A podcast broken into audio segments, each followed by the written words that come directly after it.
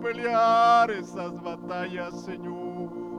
Hoy clamamos por tu pueblo, Rey, para que des esa inteligencia y sabiduría, Señor, para hacer frente a tus enemigos, oh Rey, y ese velo, Señor, sobre ese pequeño Benjamín, oh Rey, para que tú obres, Señor, conforme a tu voluntad, oh Rey. Tú dijiste y hablaste del mal que vendría sobre tu pueblo si se alejaban de ti.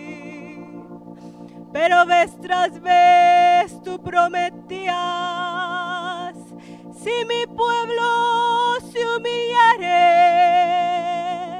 si reconocieren sus pecados y arrepentidos se volvieren a mí, yo oiré desde los cielos y perdonaré.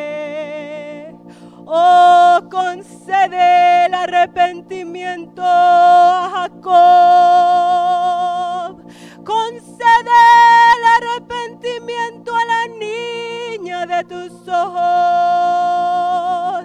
y hazlos volver donde han sido esparcidos haz volver a la hija de Sión. Y él me halló, así como nosotros hemos recibido esperanza. Hoy clamamos, Señor, trae de vuelta a nuestro hermano que está perdido. Trae de vuelta ese hijo pródigo, Señor. Pues es, Señor, por medio de ellos que hemos recibido la esperanza. Trae de vuelta ese hijo pródigo, Señor. Oh, levántate con mano fuerte y que las naciones vean que hay un hay Dios en Israel. Que aún hay Dios en medio de su pueblo. Y que vean tu grandeza y tus maravillas. Quiero pedirles que abran sus Biblias en Romanos capítulo 11.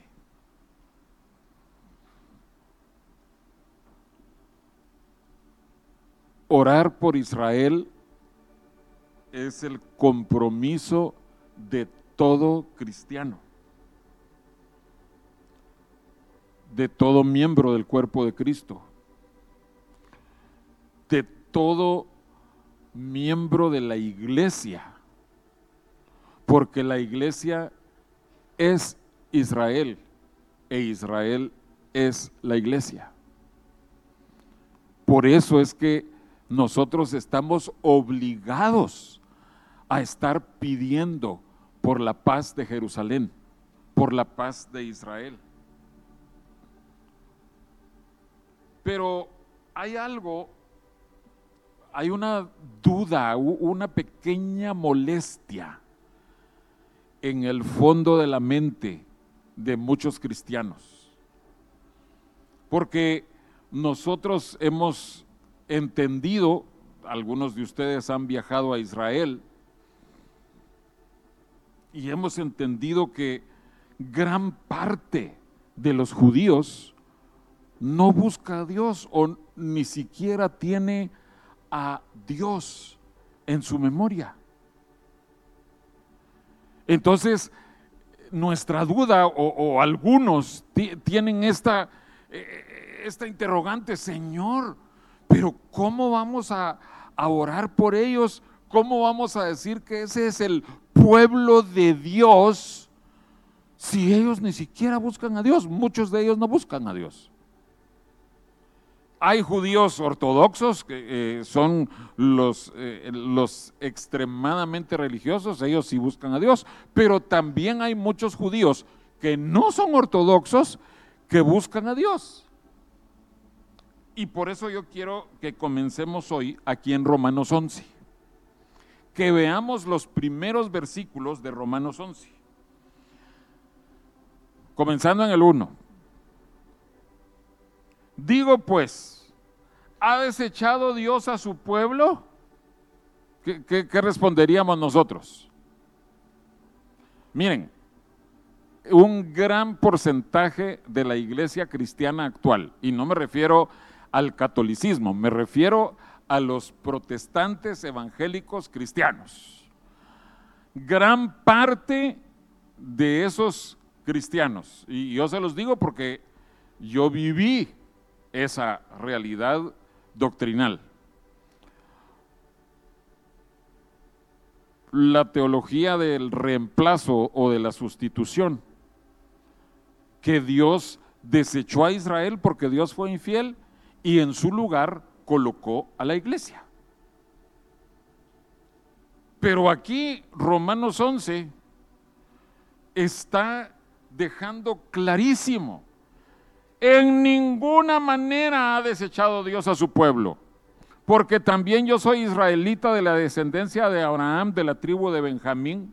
¿No ha desechado Dios a su pueblo al cual desde antes conoció? ¿O no sabéis qué dice de Elías la escritura? ¿Cómo invoca a Dios contra Israel diciendo, Señor, a tus profetas han dado muerte y tus altares han derribado y solo yo he quedado y procuran matarme? Eh, Como que ese, eh, ese sentir de Elías a, veces como que nosotros nos sentimos así, Señor, pero ¿en dónde más hay, hay doctrina pura, alabanza eh, sin contaminar? Estamos solitos, hermanos, créanme, con pastores amigos. Eh, es- este es un sentir constante. Pero, ¿qué le dice la divina respuesta? Verso 4. Me he reservado siete mil hombres que no han doblado la rodilla delante de Baal. Recuérdese, está hablando Pablo diciendo, así como en el tiempo de Elías, Elías sentía que él era el único, en este tiempo, en el tiempo de que se escribió la palabra en, en el año, ¿qué? 50, 70, 60 después de Cristo. En este tiempo, dice él, nosotros también nos sentimos igual. Sentimos que ya no hay pueblo de Dios. Pero ¿qué le dice la divina respuesta? Ya le di- lo leímos. Así también aún en este tiempo ha quedado un remanente escogido por gracia. Hace dos mil años. Y hermanos, quiero que sepan, esta verdad es verdadera hoy también. Hay un remanente en el pueblo de Dios. Y por eso nosotros tenemos que estar orando por el pueblo de Dios. Y me encanta eso. ¿Qué le dice la divina respuesta? En otras palabras, no es una opinión humana, sino que es una declaración directamente de parte de Dios que dice, hay un remanente, todavía ha quedado un grupo que no ha doblado sus rodillas ante Baal o que no se ha rendido ante los enemigos o, viéndolo en ese contexto, o que ha reconocido a Cristo como su Salvador. Entonces, con esa idea en mente, nosotros tenemos que llegar delante de Dios y decir, Señor, oramos por ese remanente.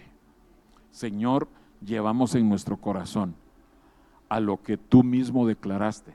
Es un pueblo que no ha doblado sus rodillas ante dioses ajenos.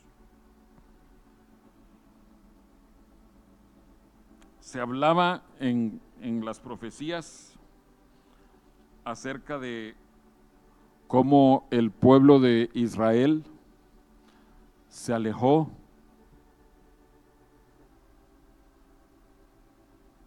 Vayamos por favor a Deuteronomio 4.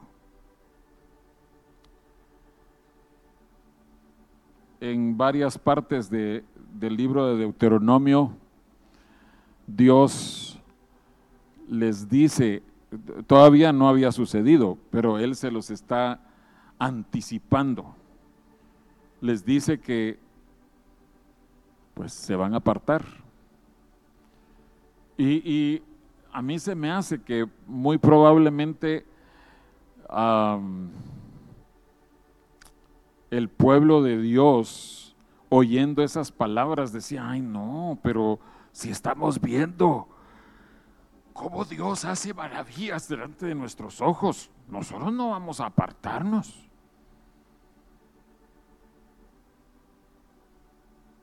Dice Deuteronomio 4, versos 32 en adelante, pensando en todas las cosas maravillosas que, el pueblo vio.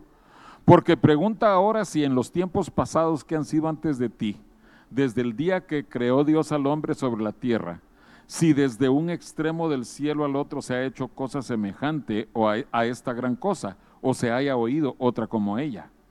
¿Ha oído pueblo alguno la voz de Dios hablando de en medio del fuego como tú la has oído sin perecer? ¿O ha intentado Dios venir a tomar para sí una nación de en medio de otra nación con pruebas, con señales, con milagros y con guerra y mano poderosa? 35. A ti te fue mostrado para que supieses que Jehová es Dios y no hay otro fuera de él. Y nosotros decimos, amén. Sí, Señor, nosotros sabemos, no hay otro Dios.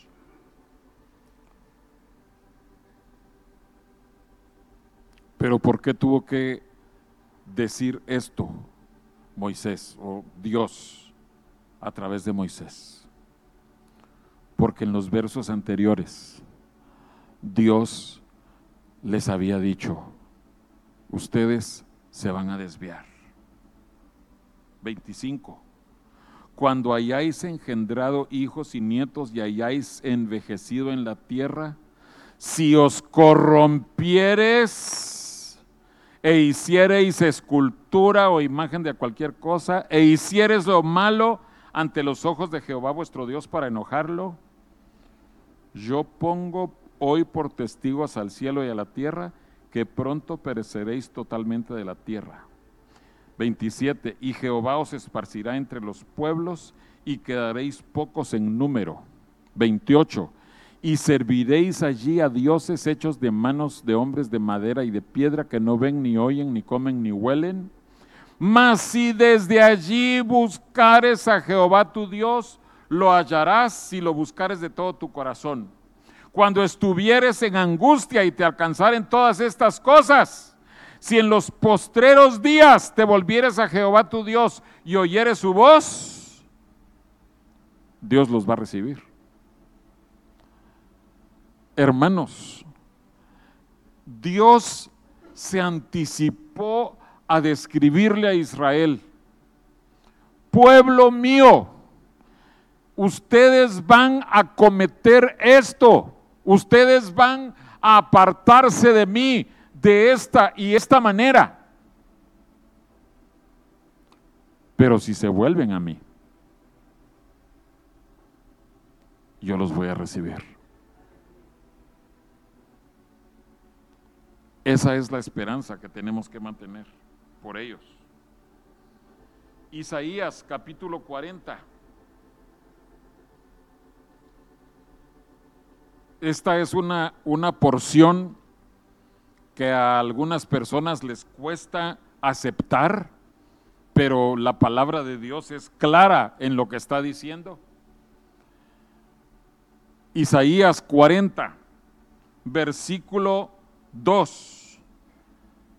Hablad al corazón de Jerusalén, decidle a voces que su tiempo es ya cumplido, que su pecado es perdonado, que doble ha recibido de la mano de Jehová por todos sus pecados.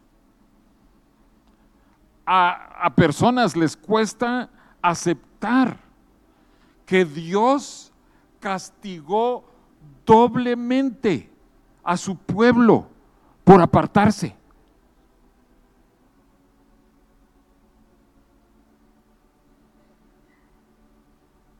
En nuestros tiempos, en- a mediados del siglo XX, algunos de nuestros hermanos estaban vivos en ese tiempo, yo no, pero sucedió desde un poquitito antes de que comenzara la Segunda Guerra Mundial, lo que se, vino a conocer como el Holocausto, en donde la nación, el gobierno más poderoso de ese tiempo, y- Alemania, movidos por un odio contra los semitas, contra los judíos. Hicieron un- una aniquilación o un aniquilamiento de alrededor de 6 millones de judíos.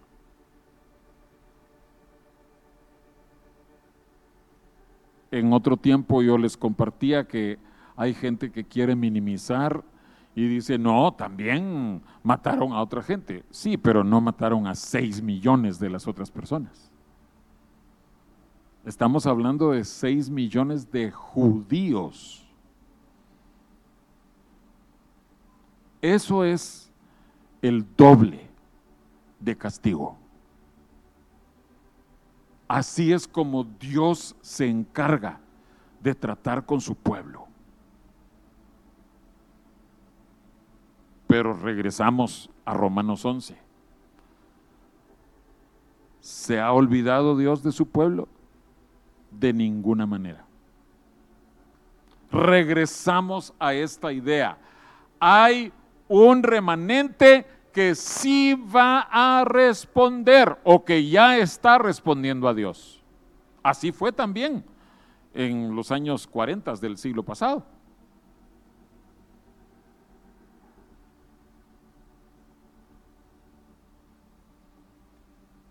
Dios guardó silencio, dicen algunos, en el tiempo del holocausto, pero como eh, compartí también con ustedes en, en otra ocasión, el silencio que Dios guardó fue en proporción directa a la magnitud del pecado de Israel. Fue tan grande el pecado de Israel de apartarse de Dios que Dios guardó un gran silencio. Vayamos a Jeremías 26, por favor.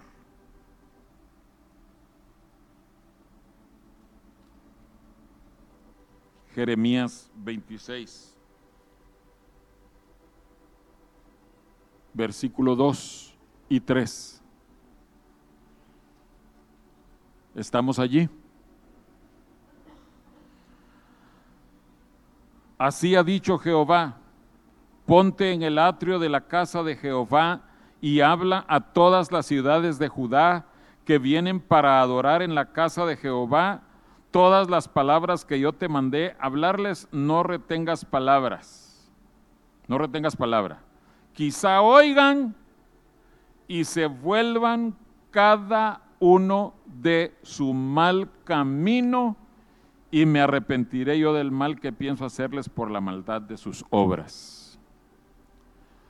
Todos los castigos, todas las consecuencias de la desobediencia del pueblo de Dios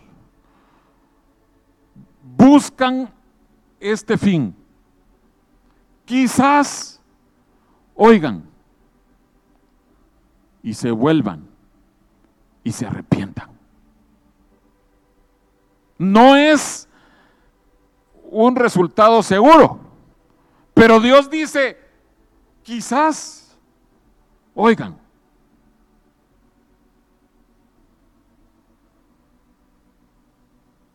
Miren lo que dice primero de Reyes 8.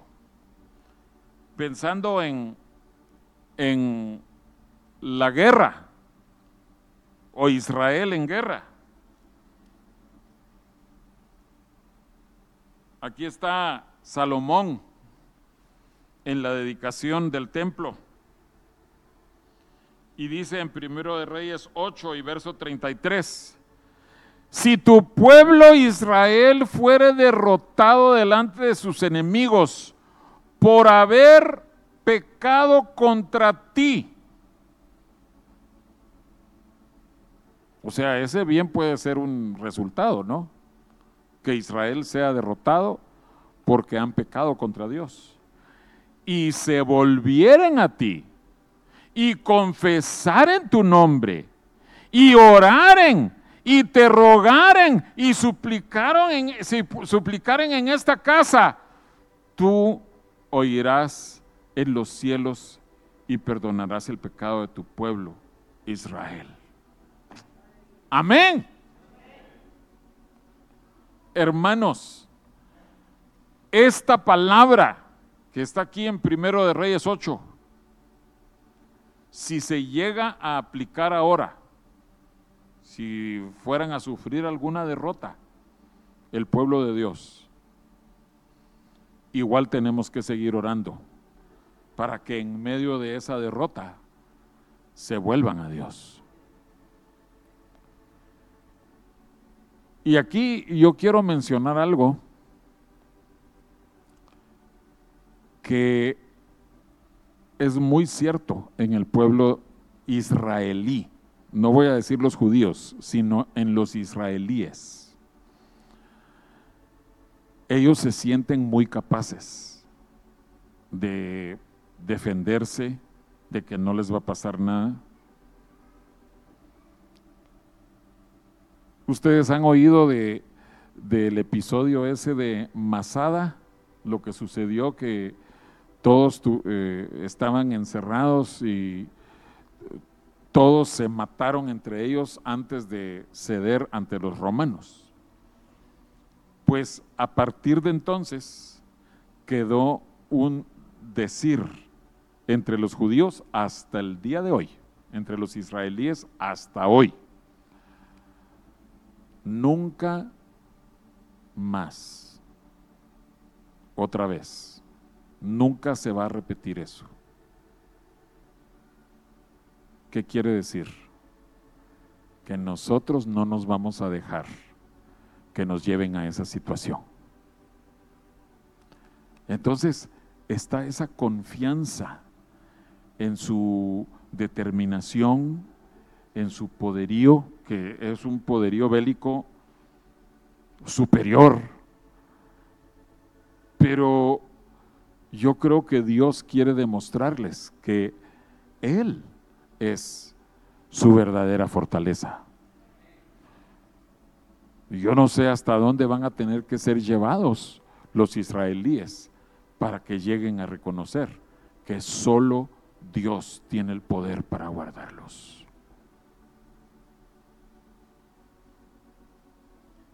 Entonces, ¿por qué les mencioné todo esto, hermanos?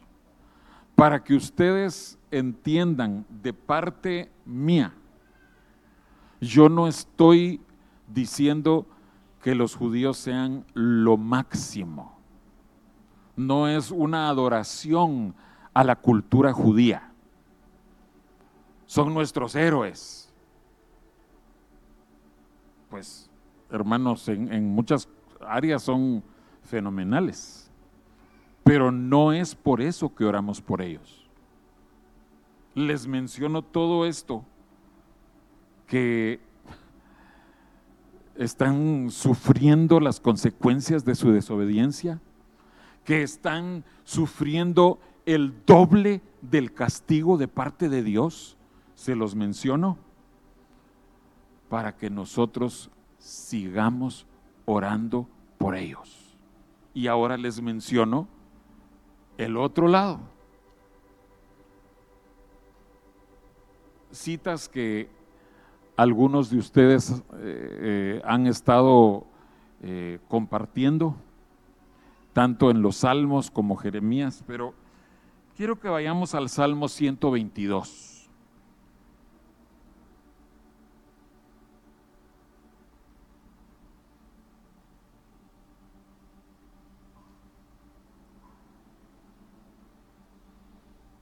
¿Estamos ahí?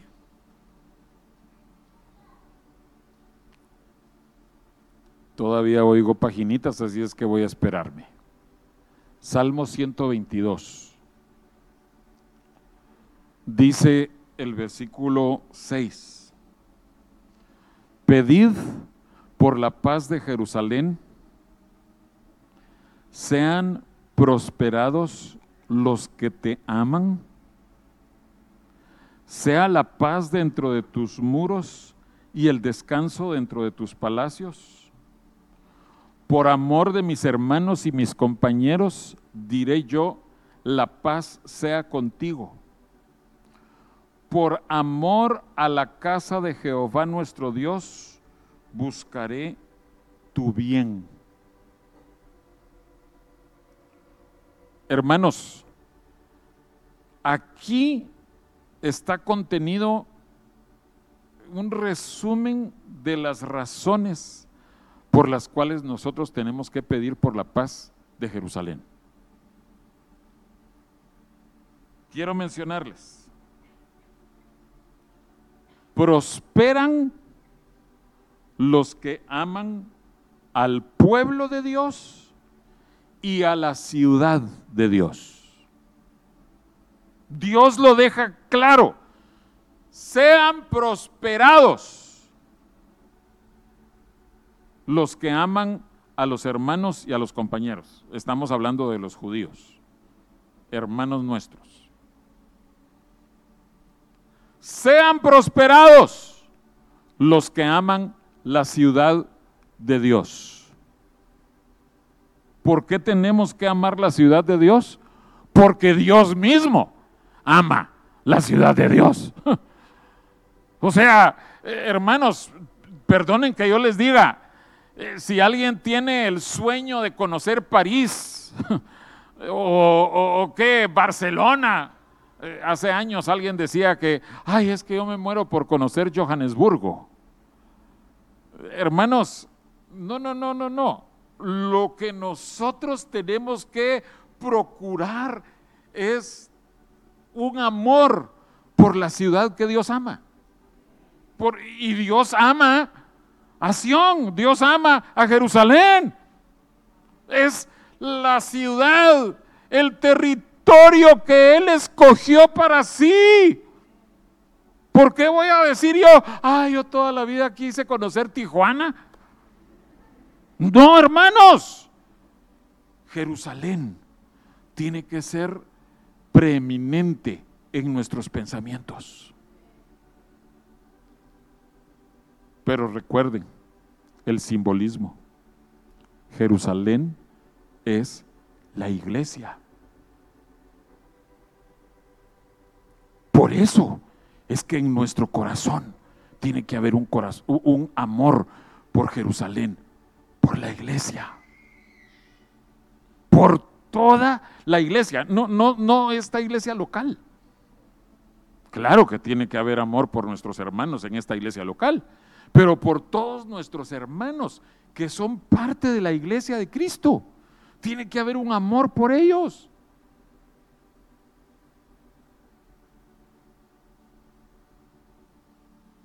Y dice, buscaré tu bien.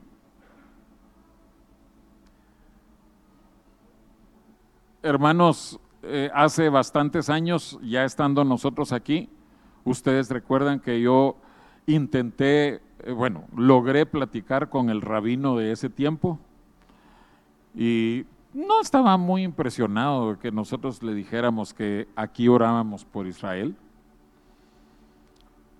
créanme, no vamos a impresionar a mucha gente. Yo tengo ex compañeros de, colegio, estudiamos juntos desde que teníamos cinco años hasta los 17 años. Años después eh, tuvimos oportunidad de compartir con ellos, mira vos, oramos por Israel y, y está bueno, gracias vos, gracias vos. Lo agradecen, pero, pero tampoco los estamos dejando impresionados, ¿verdad? Eh, No tengo su número de teléfono aquí en mi agenda, pero lo voy a buscar en mi oficina y le voy a dar una llamadita para decirle, recordarle, contarle que hoy estuvimos orando a las 10:45. Pero no vamos a impresionar a mucha gente. Si tú tienes ocasión de compartir con alguien que tú sepas que es judío, cuéntale que aquí en la iglesia y en nuestras iglesias cristianas oramos por los judíos. Que de ninguna manera vamos a ponernos del lado de los árabes o de los musulmanes. A menos que acepten a Cristo como su Salvador, eso es diferente. Pero no creamos que va a tener mayor efecto. Pero aún así, nosotros tenemos que buscar el bien del pueblo de Dios. ¿Cómo? Orando por ellos, alabando al Señor por ellos. Y vamos a ver que Dios va a responder. El Salmo 137 es otro salmo que nos habla de esto.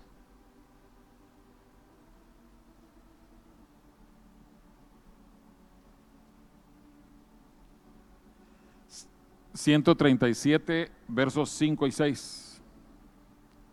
Si me olvidare de ti, oh Jerusalén, pierda mi diestra su destreza, mi lengua se pegue a mi paladar, si de ti no me acordare, si no enalteciere a Jerusalén como preferente asunto de mi alegría. Creo que todos hemos escuchado que una traducción más correcta es como mi gozo principal.